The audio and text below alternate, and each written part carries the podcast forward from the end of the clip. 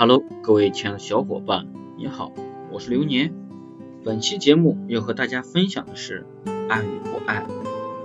我女朋友特别不粘人，我不打电话给她，她也不烦；不给她发消息也不烦。半个月不理她也不会吭声。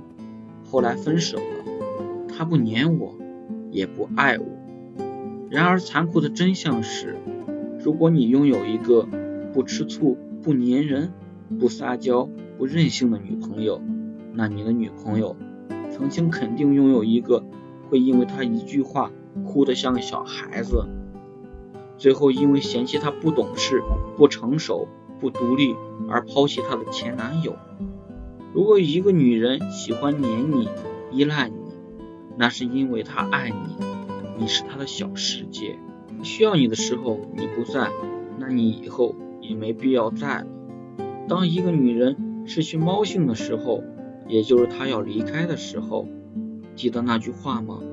当一个女人爱着你的时候，在你面前她比谁都幼稚；要是不爱了，她比谁都成熟。